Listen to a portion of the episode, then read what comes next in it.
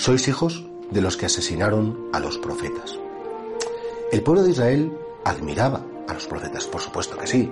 Isaías, Jeremías, Ezequiel, Daniel, Oseas, Miqueas, Zacarías. Pero curiosamente, la historia de estos profetas es que fueron muy maltratados por el pueblo.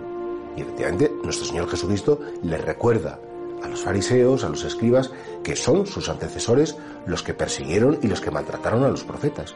Porque, atención, una cosa es admirar, y hay personas, bueno, que son admirables, sí, pero otra cosa es imitar, o por lo menos a esa persona a la que admiras, la razón por la cual la admiras, intentar esa razón, hacerla tuya y de algún modo escuchar su mensaje, vivir su mensaje. No, no, a mí eh, me parece que esta persona, tengo un abuelo, muchas veces los jóvenes, ¿no? Mi abuela es buenísima, mi abuela va siempre a misa o mi abuelo es un caballero.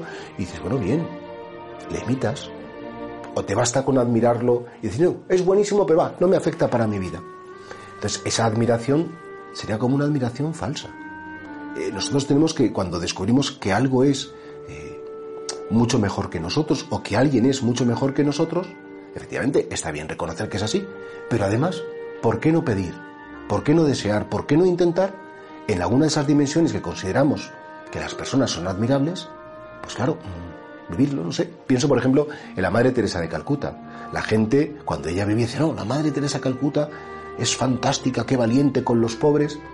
Bueno, y hay unos que dicen, y ya con eso quedan tranquilos, pero otros decían, ah, pues yo también voy a intentar ir a un voluntariado, voy a intentar a este pobre en concreto que conozco, o a esta familiar mía que está pasando una temporada económica peor, o a este que está más solo en el hospital, o a esa que si la llamo por teléfono sé que se va a entretener un poco, es decir, conviertes en vida lo que admiras a tu nivel, en tu dimensión. No hace falta que seas igual, no podremos ser iguales, por supuesto que no, pero en nuestras dimensiones, querer como vivir lo que admiramos, sino de qué nos serviría la admiración, como llenarnos de esa belleza para después convertirla en vida.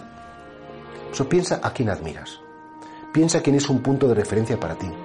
Normalmente suelen ser nuestros padres, ¿eh? que, para mí, por ejemplo, pues son mi punto de referencia más cercano, más próximo. Normalmente son los santos, que hemos leído su vida o que los hemos incluso conocido. Personajes de la vida pública, a lo mejor, no lo sé, menos.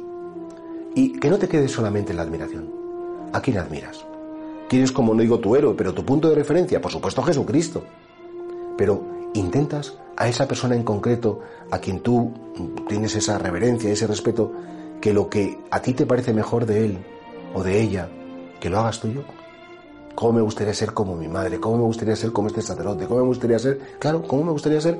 Pero ese me gustaría que se convierta en realidad.